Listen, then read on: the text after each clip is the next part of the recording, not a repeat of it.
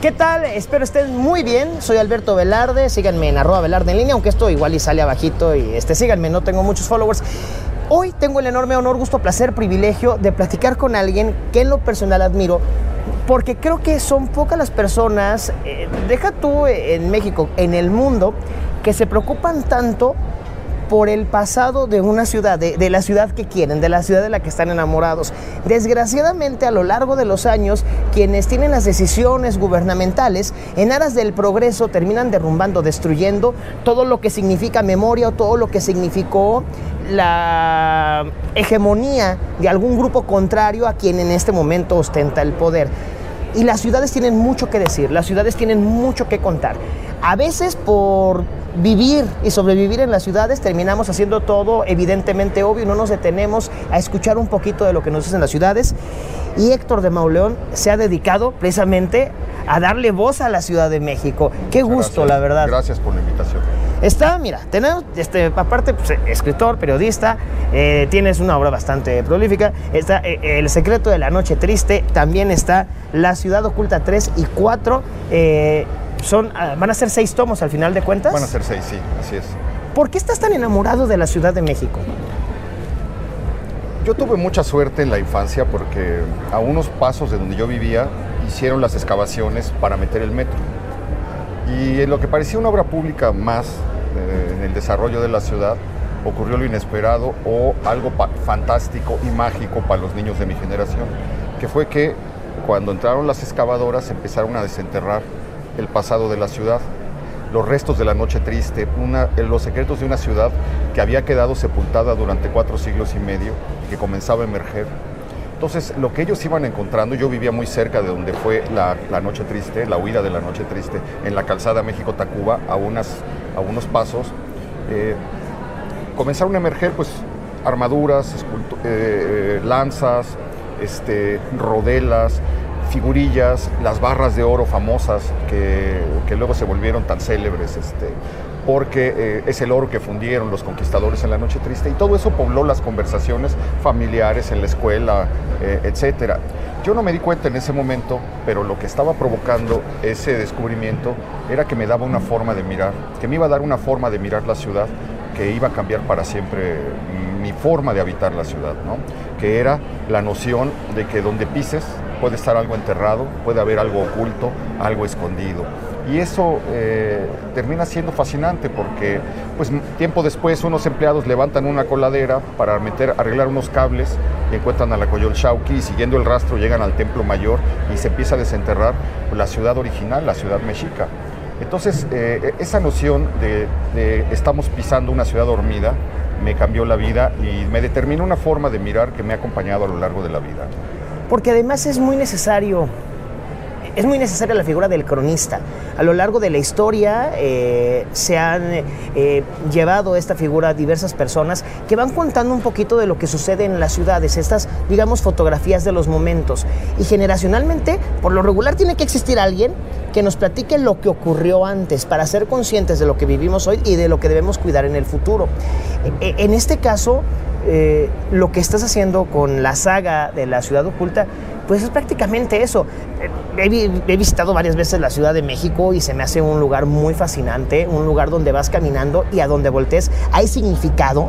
He visto bastante El Foco, un programa que a mí me parece muy interesante y creo que se debería replicar en otras ciudades del país. Porque, insisto, estamos tan sumergidos en nuestra realidad y en los agobios que vivimos todos los días que no nos damos a la tarea de conocer la propia ciudad en la que vivimos. Hay veces que llegan turistas de otros lados y nos preguntan algo de nuestra ciudad y no, tenemos respuesta. Sí, sí. En la Ciudad de México esto es particularmente grave porque es una ciudad que ha perdido su memoria y la ha erosionado. Desde siempre se ha alzado sobre la destrucción de sí misma. La ciudad se ha devorado para, para volver a, surgir, ¿no? Entonces, el mundo colonial, eh, así como los, los españoles arrasaron la ciudad mexica, el mundo colonial se fue devorando a sí mismo. El mundo barroco, los conventos, las iglesias, los templos, los retablos fueron arrasados para imponer una nueva corriente que era el neoclásico. Cuando llegó el siglo XIX, después de la independencia, La independencia quiso borrar el mundo colonial y lo que se le ocurrió al siglo XIX fue borrar de la faz de la tierra las piedras que recordaban el mundo virreinal. La destrucción de, eh, que hizo la reforma de conventos, de colegios, de edificios que te estaban ligados al mundo virreinal fue absolutamente eh, pavorosa. La mitad de lo que había en la Ciudad de México cayó bajo la piqueta de la reforma. Y luego Porfirio Díaz se echó lo que quedaba porque quería hacer un mundo francés y el, pasado español le, le parecía un pasado de superstición y de atraso.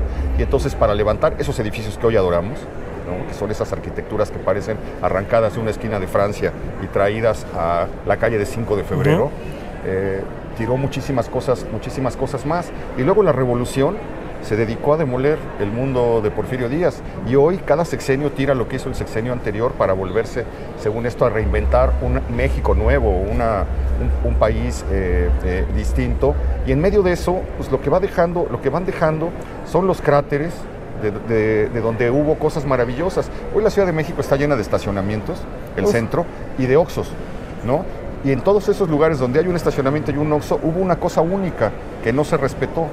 Entonces, eh, al mismo tiempo, por fortuna, la Ciudad de México ha tenido desde sus primeros años una tradición, un estirpe de escritores que se han dedicado a contarla, a ser sus cronistas.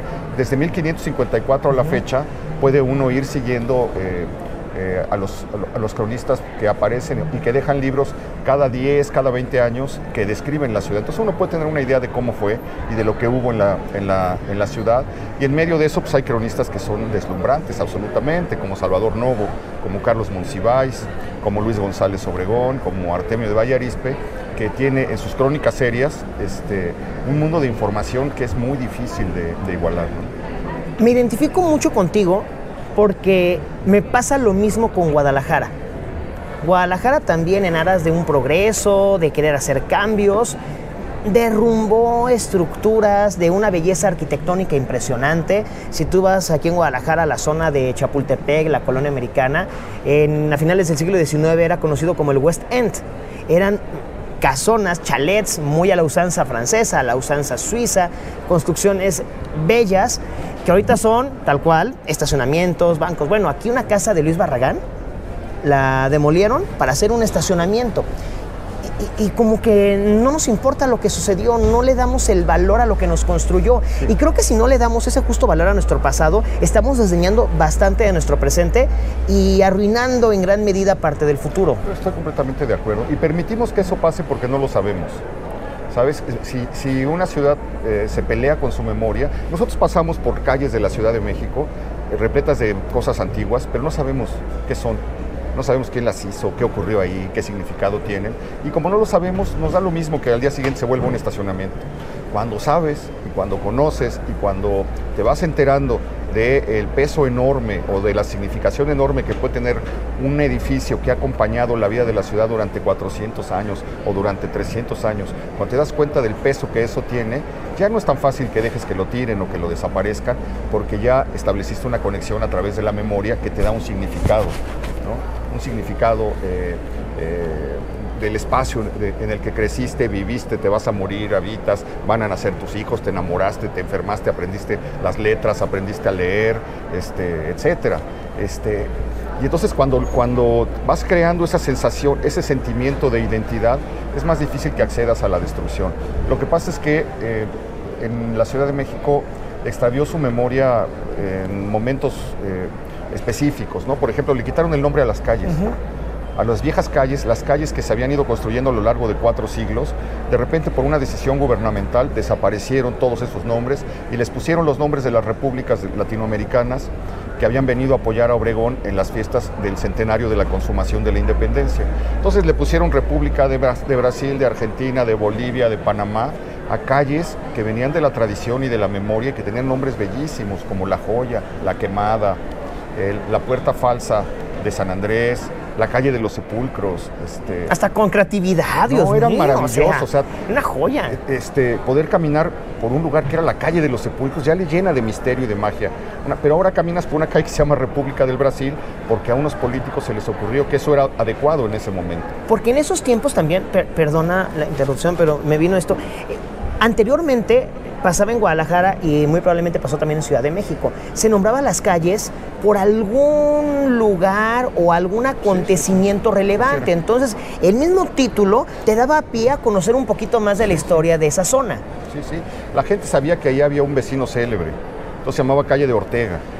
Y este, o calle del Factor, que era un cargo, el Factor, ¿no? Este, y eh, se llamaba calle de, de, San Francisco porque ahí estaba el convento de San Francisco, o se llamaba eh, calle de la amargura porque ahí había, había sucedido algo, eh, un, acontecido que había ido pasando de boca en boca por un suceso trágico que había ocurrido en algún momento determinado. Entonces, cuando tú sabías eso, pues entendías, tenías una conexión con la ciudad. Hoy pasas por calles que parece que no te dicen nada, no te comunican nada, y luego llegó la gran tragedia del automóvil en, 1896, que llega el primer automóvil a la Ciudad de México. Cuando llega eso eh, y, la gente ve maravillada al Junior que lo trajo eh, en, ferrocarril y luego eh, lo probó, salió a probarlo un sábado en la noche, la gente vio maravillada eso y todos los ricos dijeron yo quiero uno. Y entonces al año siguiente ya había mil coches. Y entonces a los años siguientes esos mil coches o esos 2.000 o 3.000 coches ya no cabían en calles que habían sido hechas para caballos, para carruajes y para la gente. Entonces empezó la demolición, el ensanchamiento, empezaron a tirar para que cupieran los coches. Y los coches no cupieron. Eh, los primeros autos tenían una velocidad de 20 kilómetros por hora. Hay momentos de la Ciudad de México que la circulación es a 20 kilómetros por hora porque ya es tal cantidad, de, el congestionamiento es tal que no puedes, volviste al principio, ¿no? Que no puedes eh, avanzar. Y en medio de eso te arrasaste la ciudad entera, ¿no? La calle de 20 de noviembre pasó abriéndose paso, eh, creció abriéndose paso entre ocho cuadras de edificios coloniales que tiraron. Este, la calle de San Juan de Letrán, que hoy se llama Eje Central, rebanaron completamente la acera poniente, llena de colegios, llena de edificios y de vecindades de la época virreinal para darle cabida a los coches y siguen sin caber. Fíjate, y pasó algo en Guadalajara muy similar. Lo que ahora conocemos como la Plaza Tapatía eran cuadras de casas de años de historia. Estaba una plaza de toros. Eh, era muy bonito. Yo, veo, yo soy muy fan de las fotografías de la Guadalajara antigua. Y a veces las veo y me pongo a pensar Qué padre hubiera sido vivir en esos tiempos y disfrutar lo que disfrutaron mis abuelos, en menor medida mis papás.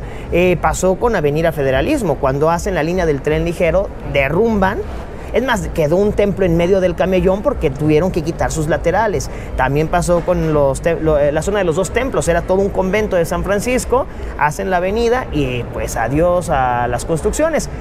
Y de unos 5, 6, 7 años para acá, ahora, fue, ahora el cambio es de ya hay mucho carro. Entonces vamos a regresar al eh, centro de Guadalajara a lo que era antes, una zona peatonal. Y es lo que tú dices, cada que hay una persona que tiene el poder y que eh, su decisión es la que va a imperar, se hace casi a capricho, no a planeación, no pensando en el bien mayor, sino que quieren dejar como que su huella y, quieren que, ser recordados por algo muy pomposo que hayan realizado. Y ahí se llevan historia, se llevan nombres, se llevan construcciones y se llevan identidad. Sí, así es. Por ejemplo, en el Porfiriato en la Ciudad de México querían ser modernos y a alguien se le ocurrió que para ser modernos tenías que nombrar las calles como en Nueva York. Norte, sur, oriente, poniente, y con un número. Y entonces le quitaron también, eh, hicieron el primer intento de quitarle los nombres a las calles para ponerles esa nomenclatura. Entonces la avenida Hidalgo se llamó Poniente este, 2 eh, la Avenida Juárez, Poniente 3, y así le fueron poniendo, le fueron acomodando. Pues durante ocho años que duró ese, ese despropósito, la gente no supo dónde vivía. Y como la gente no supo dónde vivía, nunca se, nunca se adaptó a eso. Hicieron ese proyecto, ese proyecto lo tuvieron que encajonar, las calles volvieron a recibir su nombre original, hasta que, como te digo, llegó un nuevo grupo gobernante, los, los sonorenses, eh, encabezados por Obregón, y tomaron la decisión, en una, mala, en una mala propuesta de José Vasconcelos, de quitar los nombres para darles eh, el de las repúblicas.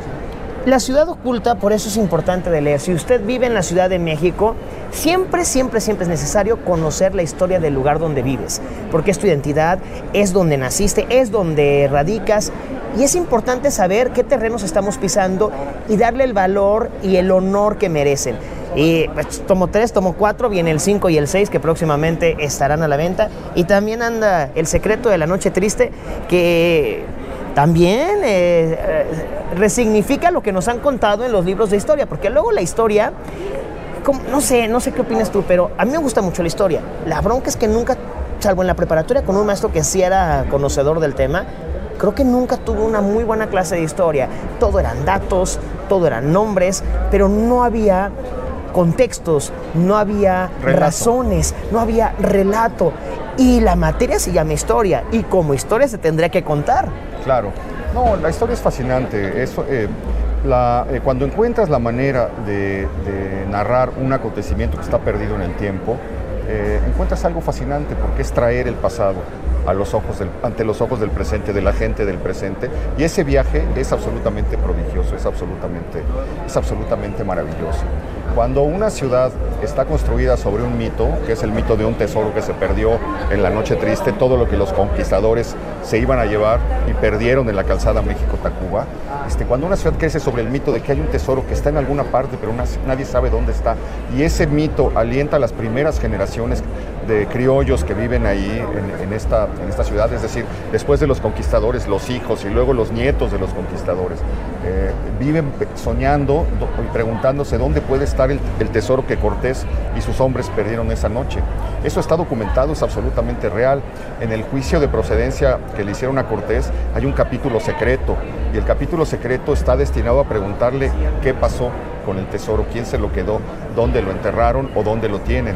Y, este, y eso significa que durante muchos años la gente se, siguió preguntando eso. Decían que cuando secaron el lago de Texcoco, ya en cuando lo acabaron de secar, ya en tiempos de Carranza, lo que estaban buscando en realidad era el tesoro. La gente decía eso.